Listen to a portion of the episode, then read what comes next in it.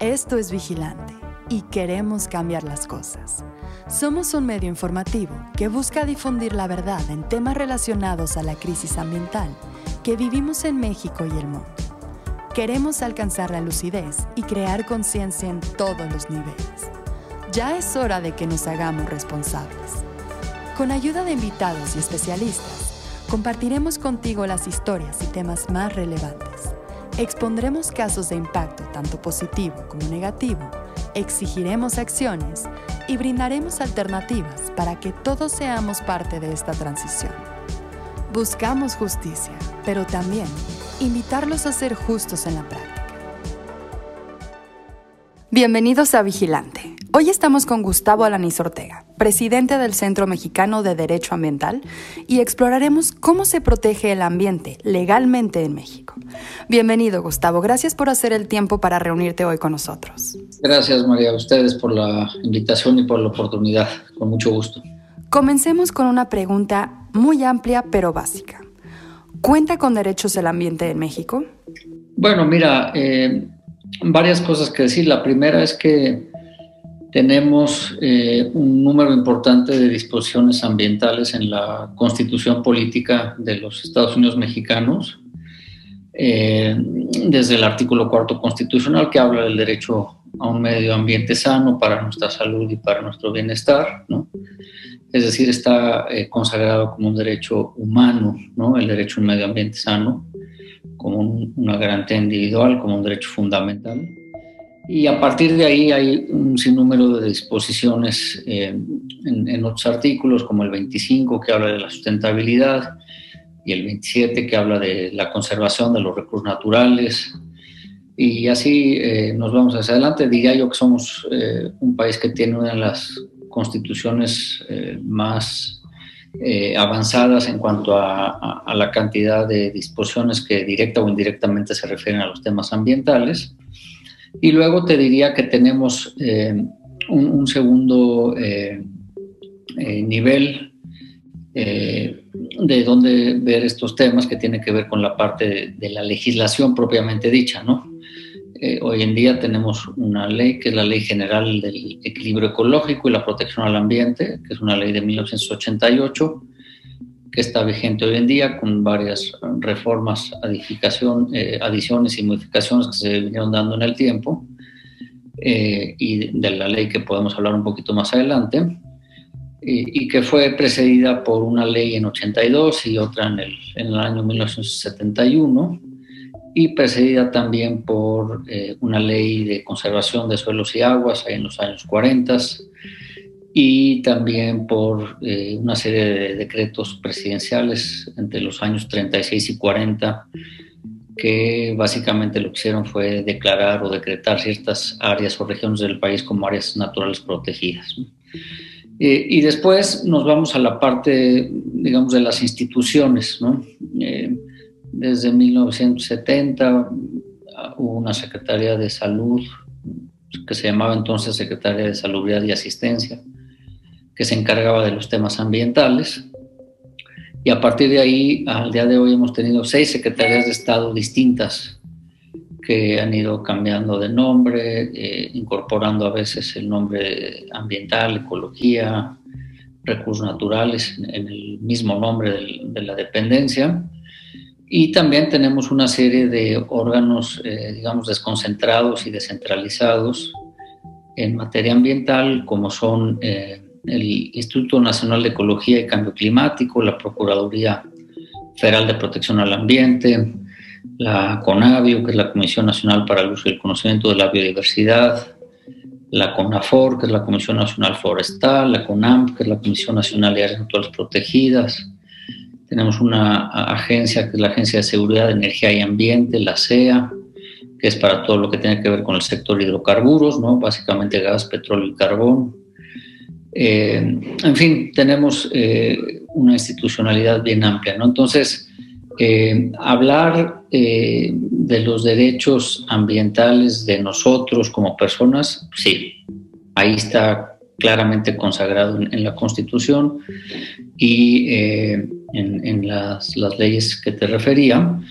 Y el tema de los derechos de la naturaleza es justo algo que se está discutiendo y debatiendo hoy en día.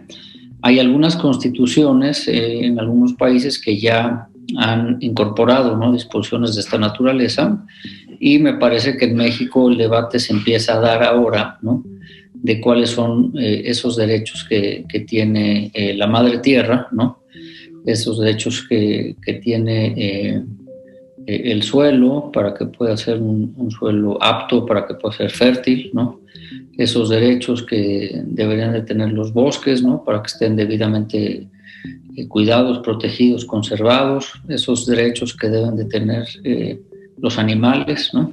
Y, algo que hay que mencionar aquí es que es importante dar este debate y esta discusión porque si el medio ambiente no está bien, si las plantas y los animales, los ecosistemas no están saludables, nosotros tampoco lo vamos a estar. Y entonces nuestros derechos ambientales pues no se van a poder ver satisfechos en función de que la calidad de vida no va a ser buena, la calidad del agua no es buena, la calidad del aire no es buena. Entonces, en tanto protejamos a, los recursos naturales, al medio ambiente, a los ecosistemas, las plantas, los animales, nosotros vamos a estar en posibilidades de poder disfrutar de estos derechos ambientales que ya tenemos a nivel nacional y también hay que decirlo a nivel internacional. ¿Y podrías decir que es una prioridad para México el ambiente y todo lo que esto involucra? Es decir, tomando en cuenta todos los elementos sociales, económicos y culturales que están estrechamente relacionados con la naturaleza. México ha suscrito una cantidad importante de acuerdos, de convenios y de tratados a nivel internacional donde se reconocen eh, dos cosas entre otras. Una es la importancia del involucramiento del público y de la sociedad en la solución de los problemas ambientales.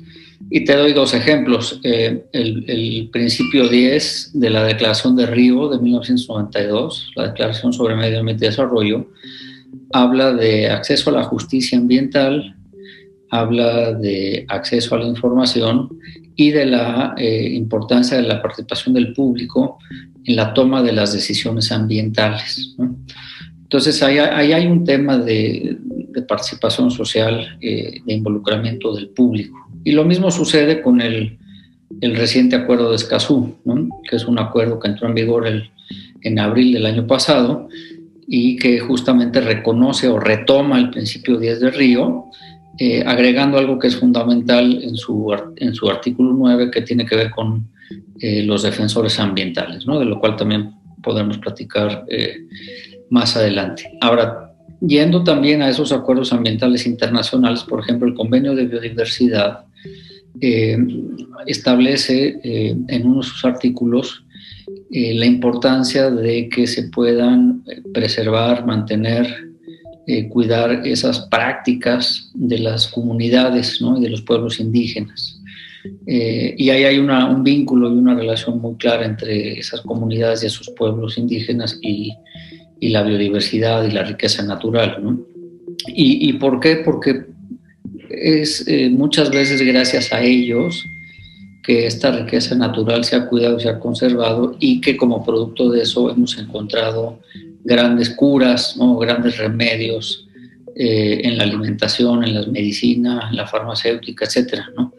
Entonces, el convenio de biodiversidad habla de la importancia de mantener eh, de cuidar, de preservar estas prácticas de, las comunidades indígenas que permiten al mismo tiempo que el recurso natural esté eh, en buen estado y que a partir de ahí algunas empresas que tienen los recursos y que tienen los medios puedan hacer los estudios, los análisis, las investigaciones, las pruebas, los ensayos, los experimentos y después encontrar que hay, hay algo favorable para, para, nosotros. ¿no? Entonces, creo que es muy claro ¿no? el vínculo que hay entre esas comunidades, entre el medio ambiente y los beneficios que eso genera para la población o para la, para la humanidad en su conjunto. ¿no? Entonces, me parece que, que son disposiciones del, del derecho ambiental internacional que creo que eh, de alguna manera están eh, plasmadas también en el marco jurídico nacional, pero creo que cada vez hay que darles eh, más fuerza y más relevancia, porque muchas veces es gracias a esas prácticas de esas comunidades indígenas que el recurso se ha logrado mantener. eh, si hubieran hecho algo distinto, a lo mejor lo hubieran acabado, lo hubieran destruido y no tendríamos los beneficios que tenemos hoy para la humanidad. Ustedes han realizado estudios profundos sobre la presente situación de los defensores ambientales en México.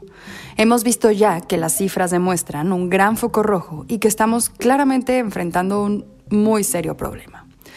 ¿Qué consideras que está haciendo falta para proteger las vidas y los derechos de estas personas y con esto al mismo ambiente?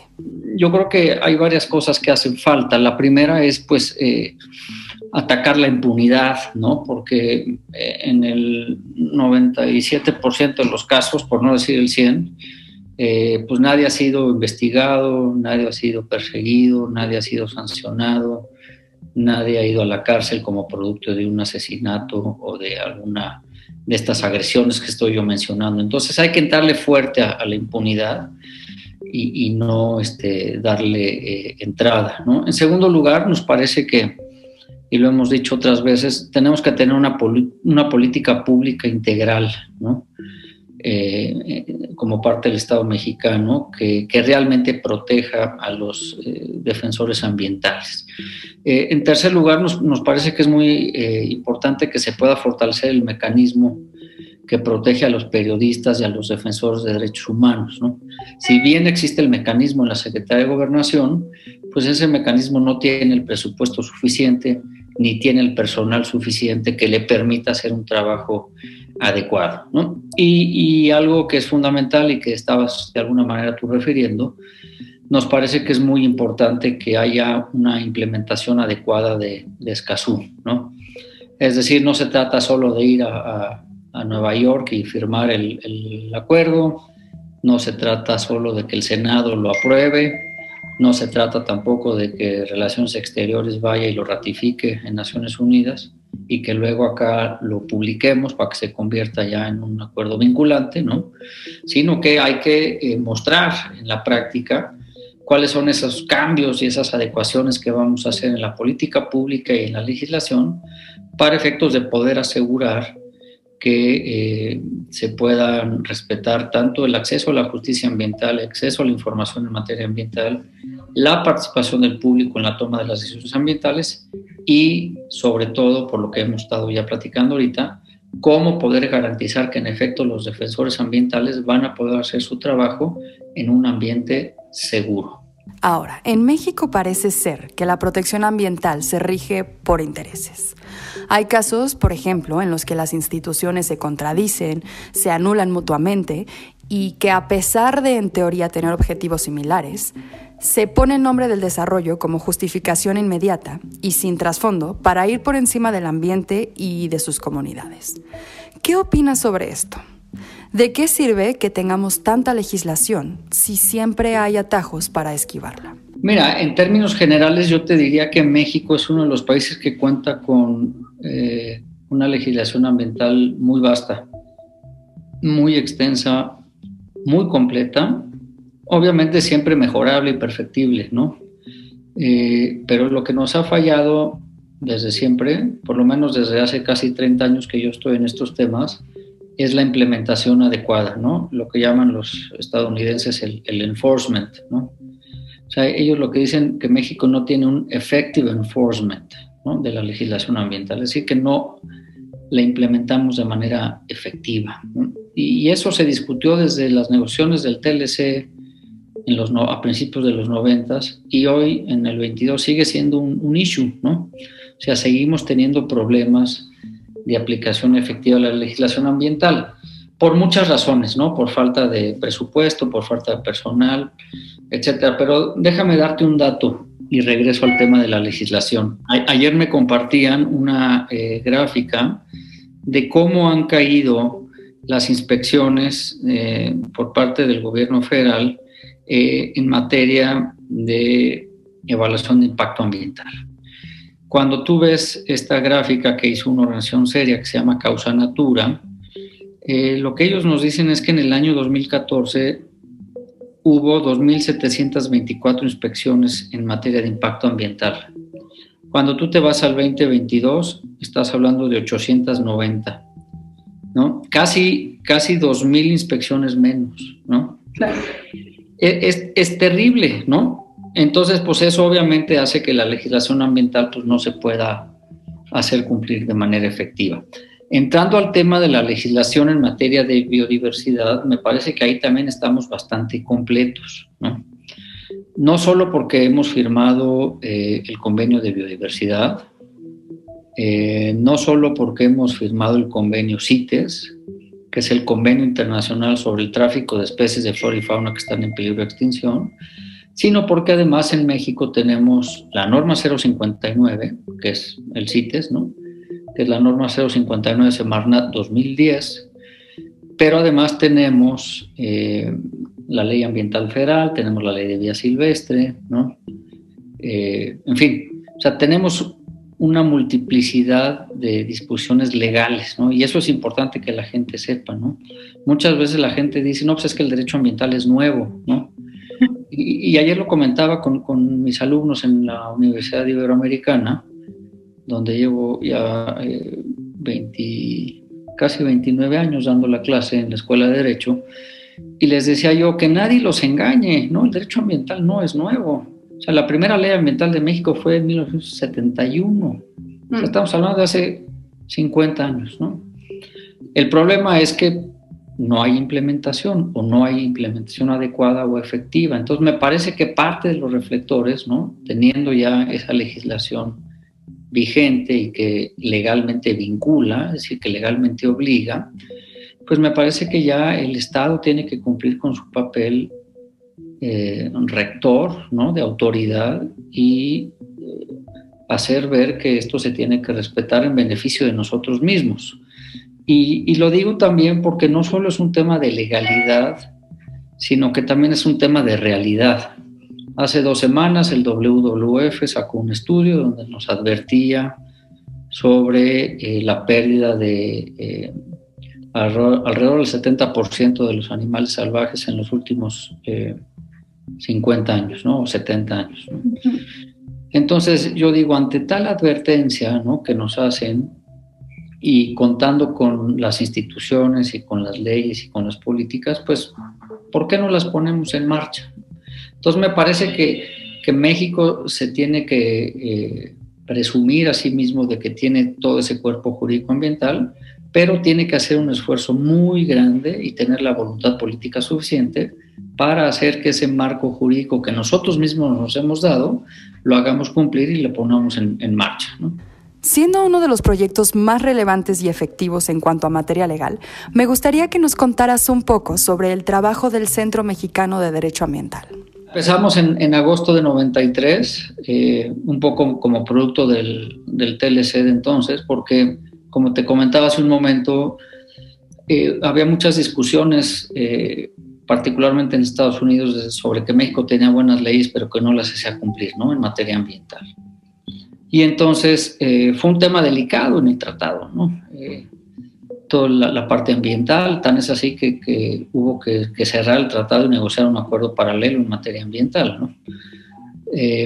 Y entonces cuando nosotros vimos toda esa discusión, eh, estábamos haciendo una maestría en Estados Unidos en Derecho Internacional con enfoque en medio ambiente, y dijimos, ¿por qué no creamos algo en México que ayude desde la sociedad civil a que se cumpla el marco legal ambiental?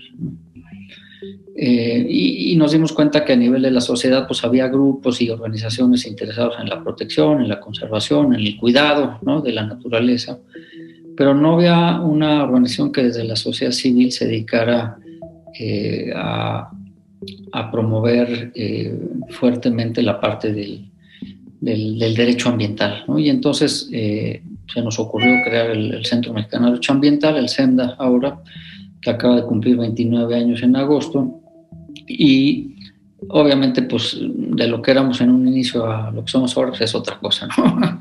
Porque pues, obviamente las cosas han ido creciendo, eh, ha habido mayor demanda.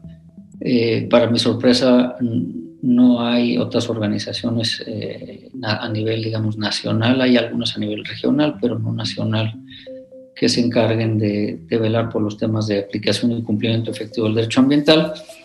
Y entonces eh, empezamos a trabajar eh, en la Ciudad de México, ya hoy en día tenemos oficinas en La Paz, en Baja California Sur, tenemos una oficina en Cancún, en Quintana Roo, para toda la península de Yucatán, tenemos otra en el, Golfo de México, ah, en Jalapa, y acá en, la Ciudad de México, y obviamente pues trabajamos en, en distintos estados de, de, la República Mexicana.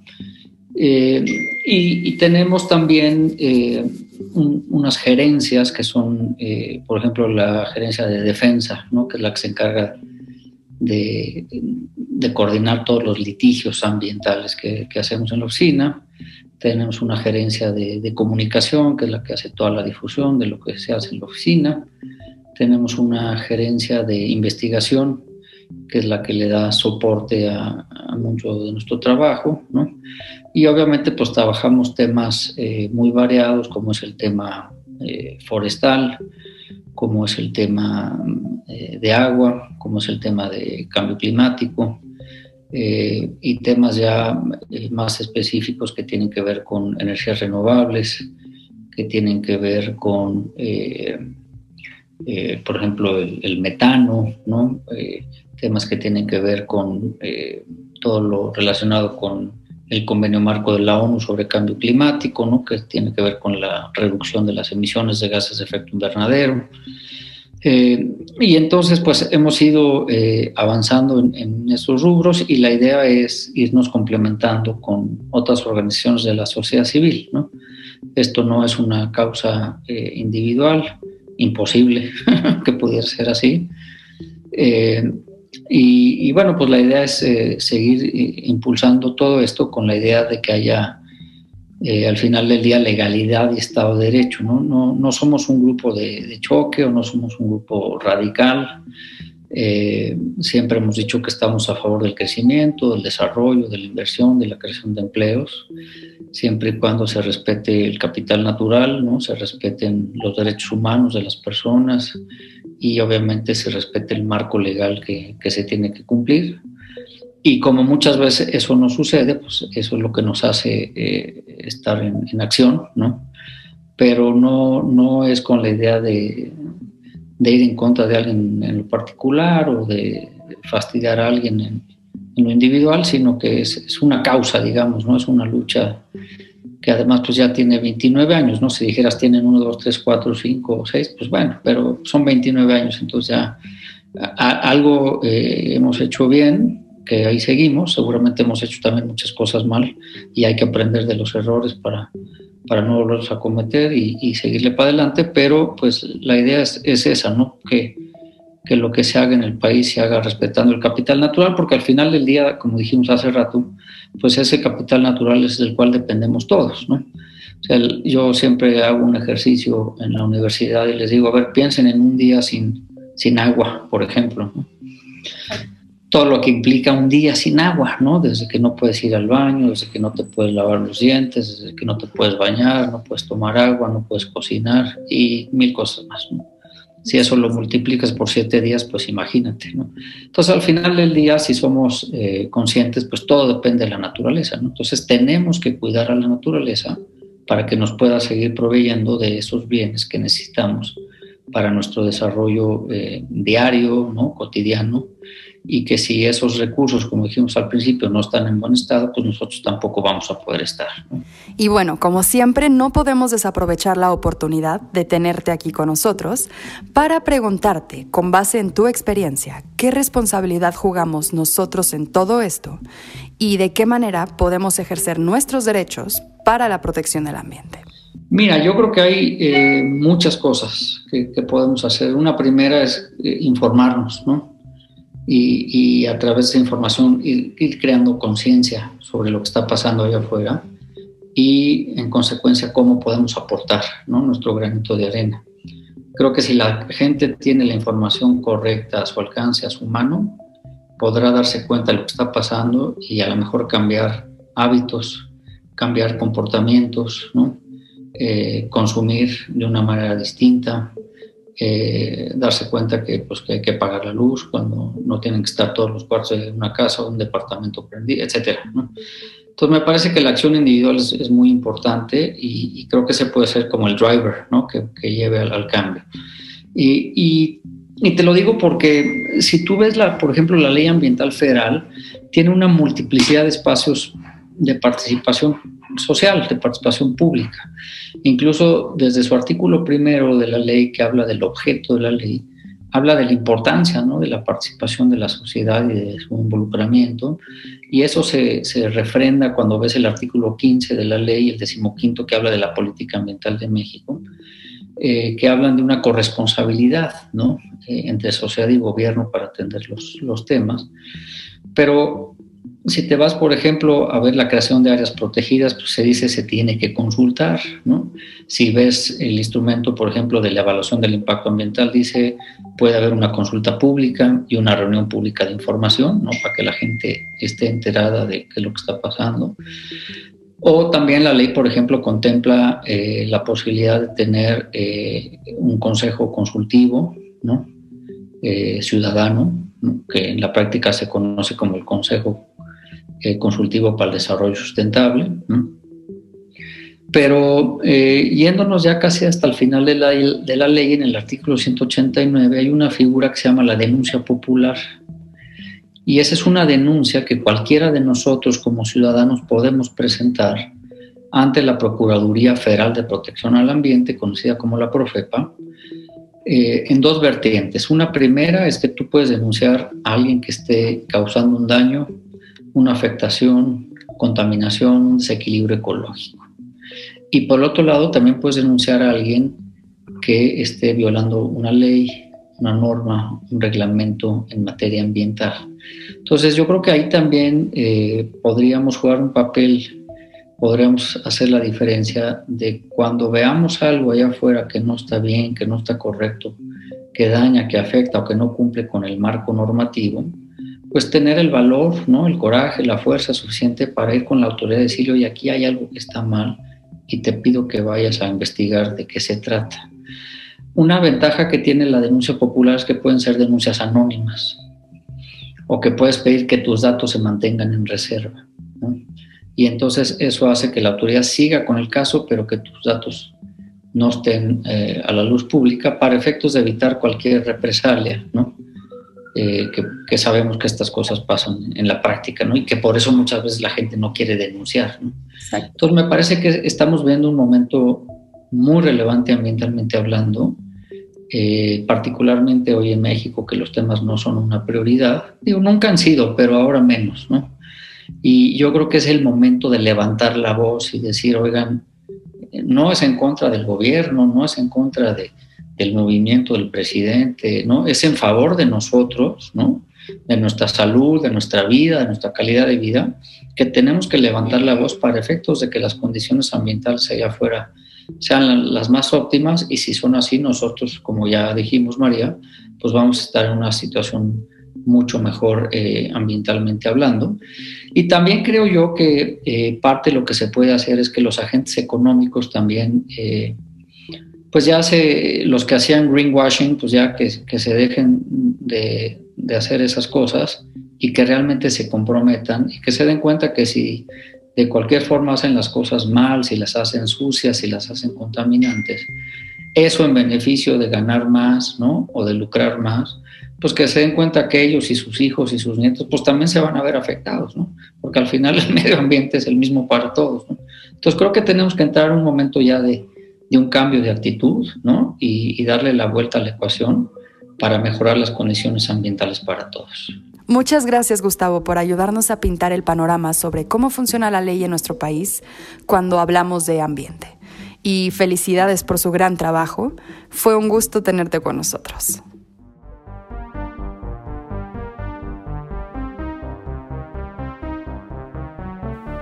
Escucha nuestro podcast ahora todos los martes en Spotify, Apple Podcasts, YouTube o tu plataforma favorita. Y encuéntranos en redes sociales como vigilante-bio.